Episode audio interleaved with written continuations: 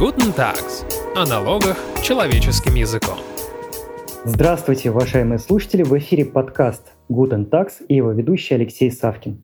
О предъявлении серьезных обвинений блогерам уже все знают. Но почему-то журналисты и эксперты проходят мимо одной важной детали. Наряду с обвинениями в совершении налоговых преступлений им еще предъявляют легализацию денежных средств. Правоохранительные органы не комментируют подробно, по каким причинам неуплата налогов и легализация встали в один ряд. Но юристы знают, что комбинация эта весьма необычная. Может быть, это новый тренд? И стоит ли опасаться, что теперь вместе с неприятными, но не фатальными обвинениями по неуплате налогов будут теперь заводить дело и по легализации. Эти и другие вопросы мы обсудим с нашим гостем, адвокатом, кандидатом юридических наук, преподавателем кафедры уголовного права и криминологии МГУ Павлом Степановым и управляющим партнером компании Tax Advisor Дмитрием Костальгиным. Здравствуйте, Дмитрий, здравствуйте, Павел. Здравствуйте, всем привет. Всем привет. И давайте для начала разберемся, что такое легализация денежных средств, добытых преступным путем. Павел, объясните нам подробно, пожалуйста. Да, уважаемые друзья, коллеги, ну, мне кажется, что легализация, она не всегда правильно понимается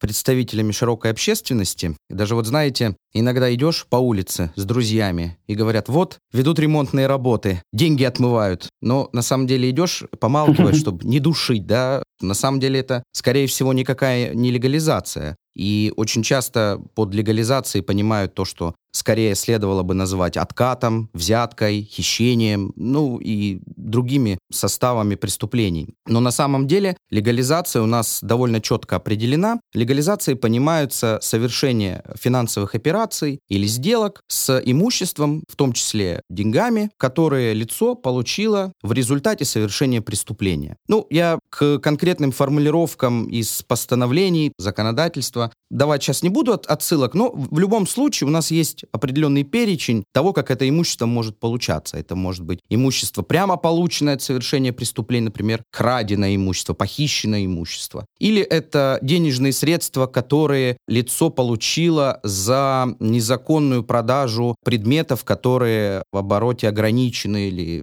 изъято из оборота, наркотики, оружие и так далее. Или если это имущество, которое лицо получило за совершение преступления, ну, например, убийство по найму. И совершение сделок или финансовых операций с этим имуществом они должны совершаться с целью замаскировать, с целью скрыть преступное происхождение этого имущества. В нашем законодательстве дано определение, действует федеральный закон, соответствующий о легализации, но о как это водится и правильно водится, уголовно-правовые признаки, то есть случаи, в которых за это деяние предусмотрена уголовная ответственность, они предусмотрены у нас в Уголовном кодексе. В Уголовном кодексе у нас легализации посвящены две статьи. Одна из них это так называемая самолегализация, сам незаконно получил имущество в результате совершения преступления, сам же пытаешься его скрыть. Это э, вот как раз наиболее частая ситуация. И вторая — это легализация имущество, которое добыло другое лицо в результате совершения преступления.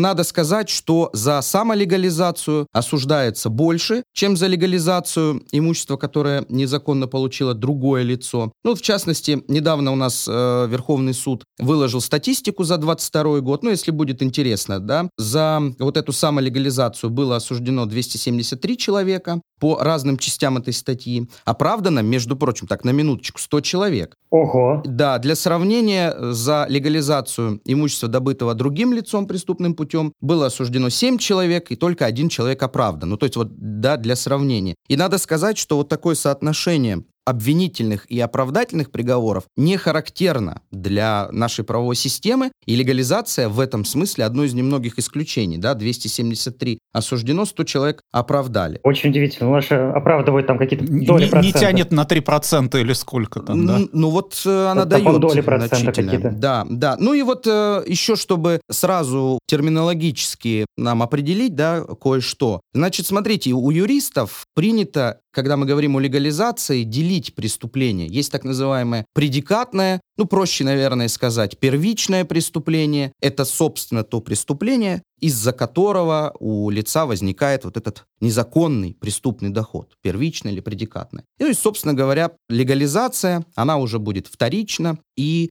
именно к имуществу от предикатного преступления легализация и относится. Знаете, вот э, вы все очень понятно объяснили, но я не понял, как связана легализация и налоговые преступления. Причем здесь налоги вообще? Очень интересный, очень хороший вопрос. Значит, смотрите, исторически, традиционно, легализация, она всегда была связана с такими, знаете, серьезными предикатными преступлениями. Торговля людьми, торговля наркотиками, торговля оружием, рэкет, терроризм и так далее. Исторически налоговых преступлений в числе предикатных не было. И если смотреть международно-правовое происхождение этих статей, а оно именно таково применительно к легализации, то конвенции о наркотиках предусматривали легализацию, но не документы о налогу, не акты о налоговых преступлениях. Так вот, с недавних пор ну, как с недавних пор. В частности, вот смотрите, Российская Федерация в 2003 году присоединилась к ФАТФ, группе по противодействию легализации отмыванию. Эта организация, она, в числе прочего, выпускает рекомендации для государства их, своих участников. И в 2012 году ФАТ выпустила рекомендацию, в которой рекомендовала расширить перечень предикатных преступлений. И тогда вот в этом перечне наряду с рэкетом, наряду с э, терроризмом, торговлей наркотиками, торговлей людьми оказались и налоговые преступления. Кроме того, некоторые другие международные акты, ну в том числе Конвенция Совета Европы, Страсбургская конвенция Совета Европы против отмывания, она вообще не содержит исключения. Она говорит широко, широким мазком говорит, имущество, добытое преступным путем, полученное в результате совершения преступления, оно и легализуется. Поэтому у Российской Федерации так или иначе возникло международно-правовое обязательство признавать предикатными преступлениями налоговые преступления. В связи с нашим законодательством здесь очень важно сказать, что до 2013 года было прямое законодательное исключение налоговых преступлений из этого перечня. То есть нельзя было предъявить обвинение в легализации имущества. Ну, тут по налоговым преступлениям, Да, по налоговым да? преступлениям. А потом, в связи с этими международно-правовыми обязательствами в том числе, было это исключение в скобках оно у нас было, оно было вот исключено из законодательства. И теперь в связи с недавними событиями мы вот обсуждаем с коллегами то, что законодатель исключил это. Это означает что? Что теперь можно? Или он исключил, потому что они и так там не должны были быть? Павел, а можно практический вопрос, вот применительно к этой ситуации к блогерам, например? Правильно я понимаю, что блогеры, некие блогеры получили какой-то доход от того, что они не уплатили налоги. И это признается предикатным преступлением, и в связи с этим заводится еще дело о легализации, автоматом, что называется.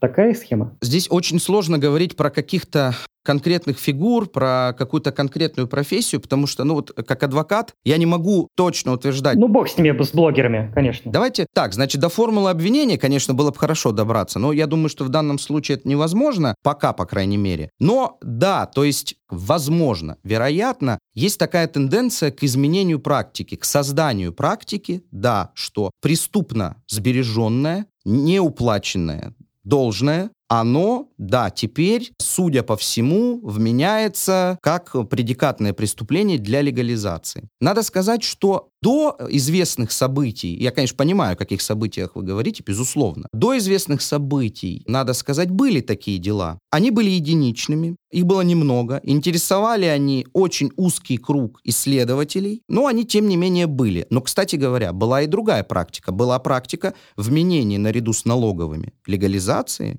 но легализация в суде не устояла. Суд оправдывал в части легализации или прокурор отказывался от обвинения. Потому что надо сказать, что стандарт тех обстоятельств, которые должны быть доказаны для обвинительного приговора по легализации, он довольно высокий, планка довольно высокая. Но я, возможно, еще попозже об этом скажу. Но, в общем, да, есть подозрение, что тренд изменится. А вот очень важный вопрос. Почему, Дмитрий, это вопрос к вам. Почему теперь неуплата налогов вешают на одну доску почета с легализацией? Это дело в личности этих э, блогеров э, и в том, что они такая некая красная тряпка или в чем-то еще? Я бы, наверное, на несколько слоев здесь разделил. Вот э, первое, все-таки еще раз бы сфокусировал бы наших слушателей на то, что сказал Павел, а именно то, что, во-первых, были рекомендации ФАТФ, которым мы, в общем-то, должны следовать, да, если не хотим попасть э, в разные степени списки, да, там серое и черное, что называется, да. Причины здесь, наверное, многослойные. Первое, что, как мы помним, у нас в 2022 году вернули по налоговым преступлениям, опять же,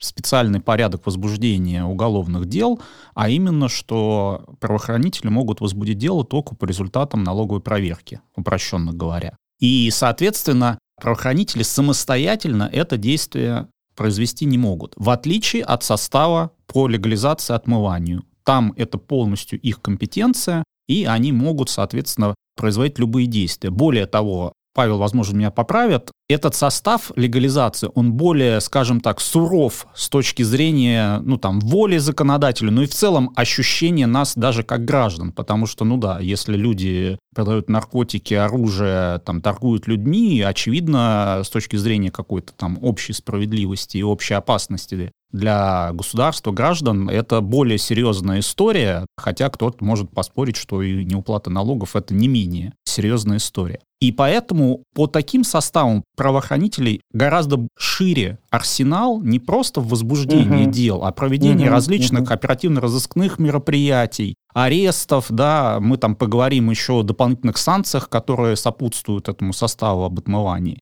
И в целом когда по налоговым преступлениям вернули вот этот порядок более сложного возбуждения, все тоже ожидали, что, безусловно, будет некое давление со стороны правоохранителей, потому что им, скажем так, кранчик немножко вот увернули, да, и ручеек стал совсем узким, и струйка стала маленьким. Понятно, что органы вынуждены, скажем так, креативить, да, как бы нам повысить Понятно. статистику и что-то там сделать. Поэтому, наверное, это... Это второй слой. Да, это одна из мотиваций. А другой слой, что, безусловно, вот такой фокус, сейчас мы обсуждаем там про блогеров, да, но еще раз верно заметил Павел, что практика такая существовала. Просто обывателю о ней не было известно, скажем так. И, и она была единичной. И она была единичной. Но она была единичной, а сейчас все-таки этих блогеров будут и дальше, насколько мы слышим, трясти. Она станет уже не единичной. Я бы сказал, это гипотеза, потому что, как я понимаю, сообщений СМИ у нас только сейчас два кейса, именно сопутствующих возбужденных дел по отмыванию. Поэтому это все-таки тоже, давайте будем объективны, это единичная история, и, возможно, это просто тоже некий такой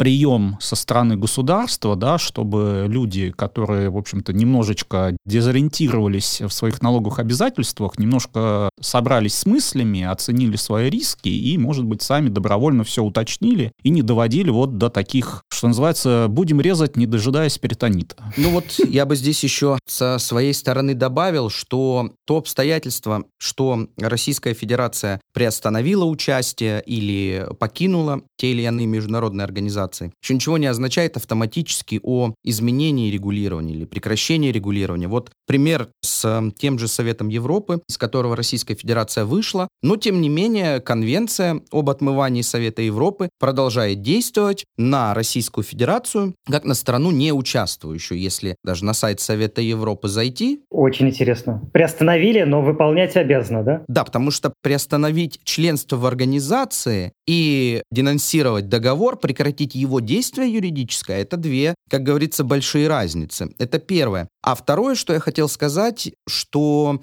дело не только действительно в блогерах, и уже некоторые предприниматели, организации, которые испугались такой практики, уже обращаются к коллегам с просьбой оценить некоторые их сделки, некоторые денежные средства, которые, возможно, получены ими в результате неуплаты налогов, там, прямо скажем, они обращаются для оценки проведения внутреннего аудита, в том числе и к нам обращаются, и к коллегам обращаются. Ну, дело в том, что эта практика, если она будет, она будет касаться не только блогеров. И третье, это я должен сказать, что такая практика, она пока не совсем вписывается в закон. Дело в том, что преступно приобретенное – это не преступно сбереженное. Дмитрий мне не даст соврать, восьмая статья налогового кодекса предусматривает, что налоги платятся из собственности, из фондов налогоплательщика, а не от преступно приобретенного. Поэтому, конечно, для такой практики если о ней говорить всерьез, то нужно законодательство, конечно, менять. Это первое. А второе, у нас суды по этим делам руководствуются постановлением пленума о легализации. Так вот, как раз у пленума после принятия закона, который убирает исключение, да, что налоговые не могли, у них была возможность. Рабочая группа пленума обсуждала прямо этот вопрос. Эти все записи открыты, они есть на видеохостингах, записи этих заседаний. Они этот вопрос обсуждали, но они не решили прямо предусмотреть возможность налоговых преступлений как предикатных, да, возможность такого рассмотрения. Поэтому, если о такой практике говорить всерьез, то нужно сказать, что пока в закон она не больно-таки вписывается. Я хочу спросить со стороны предпринимателей. Я думаю, что их волнует этот вопрос. Вот из всего того, что я сейчас от вас услышал, я так понимаю, что это может стать новым трендом, повсеместным трендом. Как вы считаете, есть ли такая опасность? Если да, к чему это приведет? Безусловно, такая опасность есть, но вот э, продолжая то, что начал э, говорить Павел, если мы все-таки уже будем э, приземляться к формулировкам конкретным закона, да, то не так все, скажем, просто для правоохранителя, да, что ой, какая классная идея, сейчас мы просто автоматически, сколько у нас там уголовных дел по налоговым преступлениям в год совершается, прилепим туда отмывание. Потому что те примеры, которые уже приводились классических случаев отмывания, то есть деньги, важно, да, или иное имущество получено в результате незаконных действий. Если мы берем ситуацию с налогообложением и схема дробления, то все доходы получены по законным сделкам предпринимателями. Это реально оказанные услуги, выполненные работы и так далее, и так далее. Но, безусловно, с этих полученных денег они не уплатили налоги, и, как я понимаю, подход вот правоохранителей, что ты на сбереженные деньги купил, я не знаю, квартиру себе. Ну, они много что купили, но неважно. Да? Неважно. Любой имущество. То есть подход простой. Как только ты деньги потратил эти, то у тебя сразу отмывание. Тут сразу возникает куча развилок, например. А если я не потратил? А если они просто лежат лежали на счете, и я их никуда не двигал. Ну, такое, наверное, редко бывает, но тем не менее, да. Потом давайте вспомним то, что Павел говорил, вот эта связь предикатного преступления основного. То есть у нас сначала должно совершиться основное преступление, да, то есть уклонение от уплаты налогов, а потом отмывание. По пленуму Верховного суда у нас налоговое преступление считается законченным, когда пропущен срок, да, с учетом, понятно, умысла и так далее, и так далее. Опять же возникает вопрос, Срок уплаты налога наступает по окончании налогового периода, он обычно там для всех налогов в большинстве случаев год, да, если не берем НДС, и срок уплаты тоже позже. А если я потратил до, то есть получается, как можно отмыть до совершения основного преступления? То есть достаточно много вопросов. И, наверное, вот еще Павел развернет, там же еще цель. Да, я вначале обмолвился о довольно высоком стандарте, высокой планке тех обстоятельств, которые должны быть доказаны для того, чтобы обвинить человека в легализации. Действительно, необходимо установить связь с предикатным преступлением. То есть нам же нужно установить, что это имущество получено в результате совершения преступления. Поэтому, если говорить с практической точки зрения, то тут возможны два варианта. У нас либо есть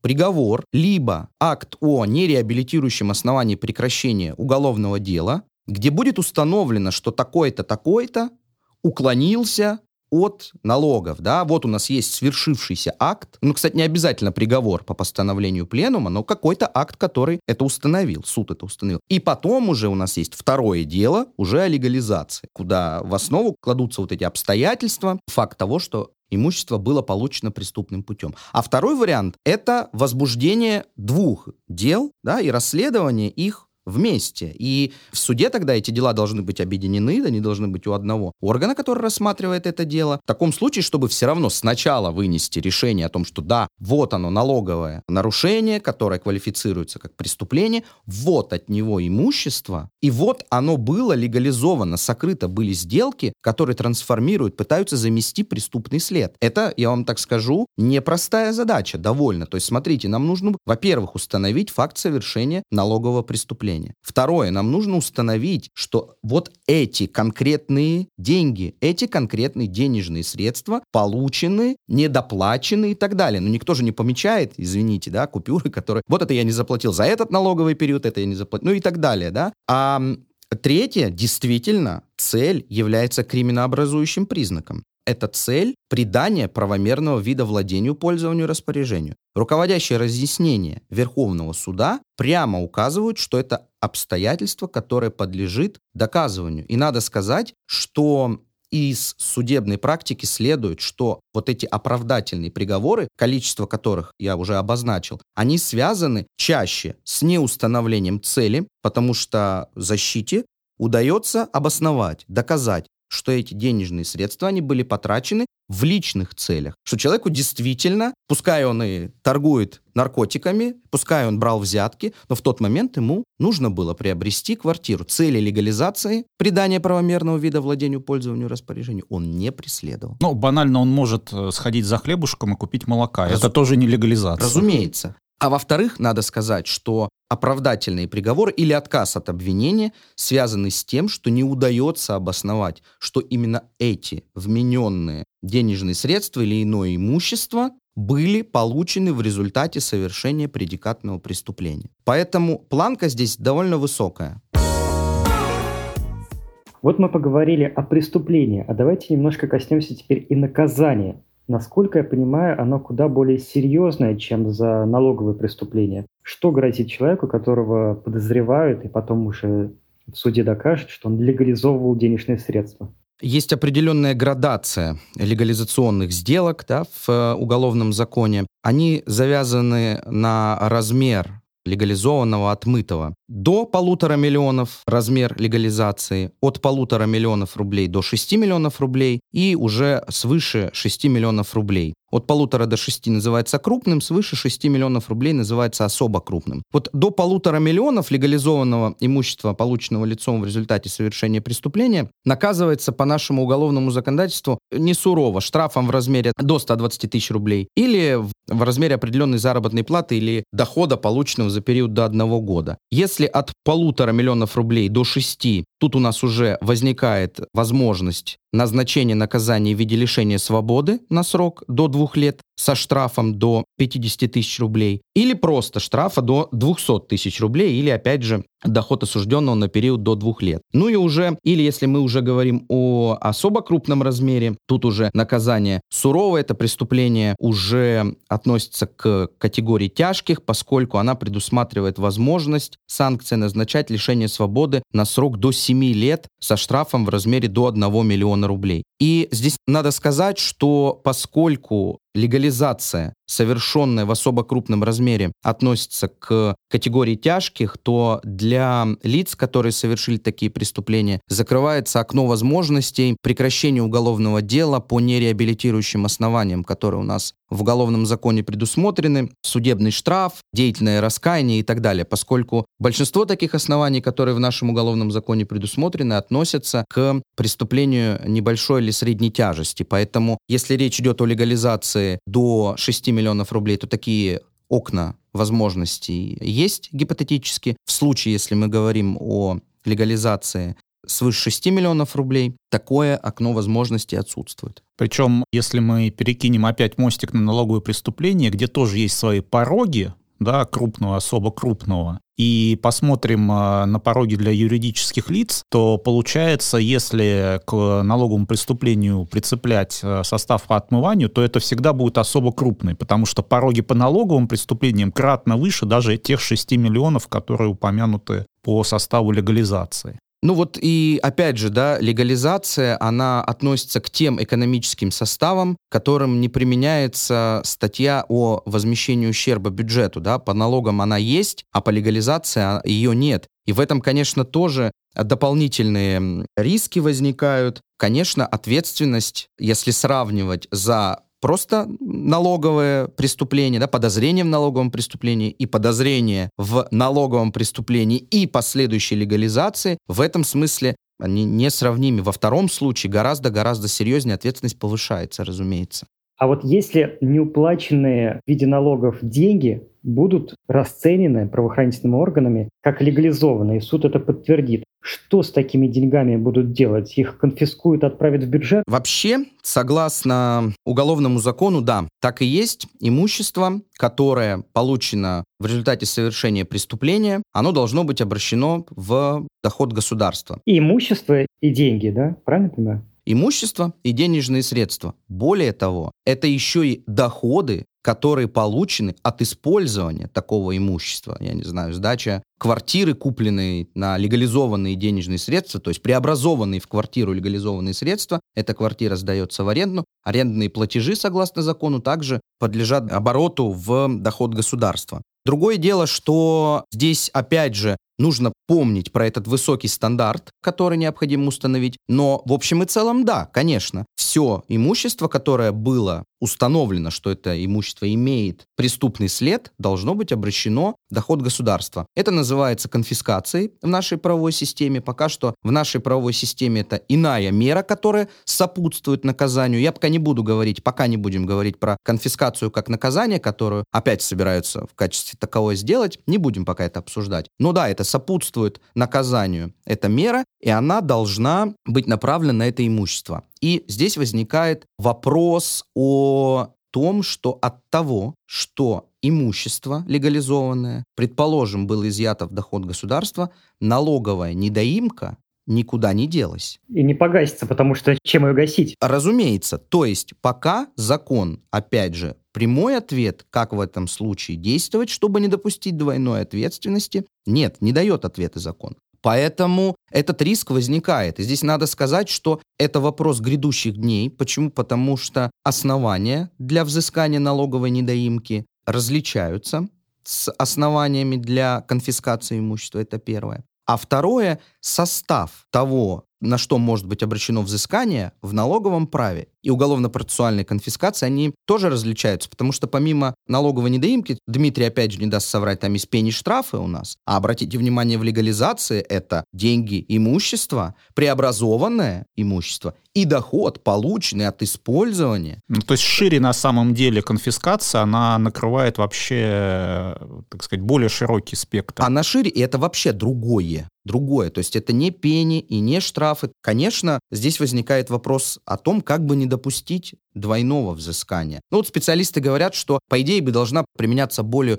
упрощенная налогово-правовая процедура, налогово-правовое ну, взыскание. Просто, просто погасить ущерб, это считается достаточным для, в том числе, условно легализации. Да, и потому что не включается уголовно-процессуальный механизм конфискации. Потому что уголовно-процессуальный механизм, это то, что я имею в виду, предусмотрено в УПК, там ведь есть у нас, между прочим, и обеспечительные меры. То есть приговора еще нет, но есть подозрение, есть основания полагать, что имущество это получено преступным путем и легализовано. В УПК предусмотрены определенные обеспечительные меры, в том числе арест этого имущества. Так что, если мы говорим о подключении к налоговым делам уголовно-процессуального механизма по борьбе с легализацией, то это, конечно, повышает опасения относительно возможности распоряжаться этим имуществом. Ну и вообще надо красную черту провести, что вообще мировое законодательство и международное право, оно ориентирует законодателя, законодательство на что? На то, что даже если ты наворовал, наторговал наркотиками, набрал взяток, или здесь можем продолжить при всех сказанных обстоятельствах,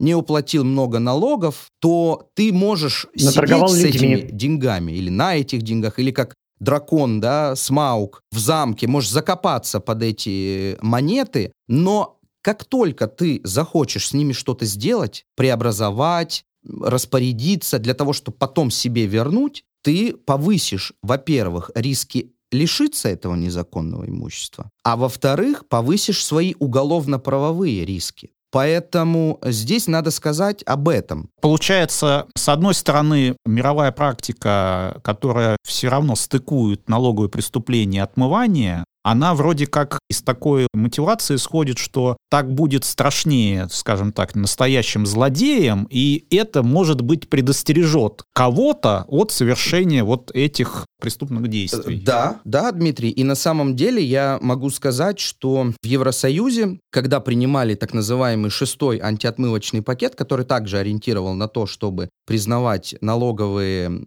преступления предикатными, это директива Евросоюза, они при ее обсуждении не скрывали этого. То есть они говорили, что да, признание налогов предикатными преступлениями для легализации и расследование легализации упростит расследование и противодействие уклонению от уплаты налогов. То есть и страшнее должно быть, и меньше возможностей куда-то деть, как-то распорядиться этим имуществом. То есть вот сиди как крот, да, пересчитывай, но как только ты захочешь из своей норы с этим э, накраденным или неуплаченным выйти, да, чтобы распорядиться, риски твои будут кратно повышаться. Павел, вот вы говорили, что в российской практике эта комбинация статей налоги плюс легализация была не свойственна, во всяком случае была. А что в других странах? Как они подходят к этому вопросу? Страны Евросоюза признают налоговые преступления предикатными, опять же, в силу директив Европейского Союза. Но если брать всю мировую практику, весь мировой опыт, то однозначности здесь нет. Ну, в частности, такие юрисдикции, как э, федеральная юрисдикция Соединенных Штатов Америки или юрисдикция Китайской Народной Республики прямо налоговые преступления предикатными не считают. Хотя, если говорить про Китай, то они тоже очень сильно дискутируют этот вопрос, и там есть тоже поползновение, так скажем, признавать, но прямо они их не признают. Поэтому, если говорить о том... Куда мы можем двинуться, да? Да, куда мы можем двинуться, здесь надо сказать, что, конечно, уже, на мой личный взгляд, гораздо больше оснований говорить о невозможности возврата к вот этому положению до 2014 года о непризнании. Здесь скорее наше законодательство ближе к законодательству стран Европы, чем к законодательству, например, Соединенных Штатов Америки или Китайской Народной Республики, именно в части признания налоговых преступлений предикатными.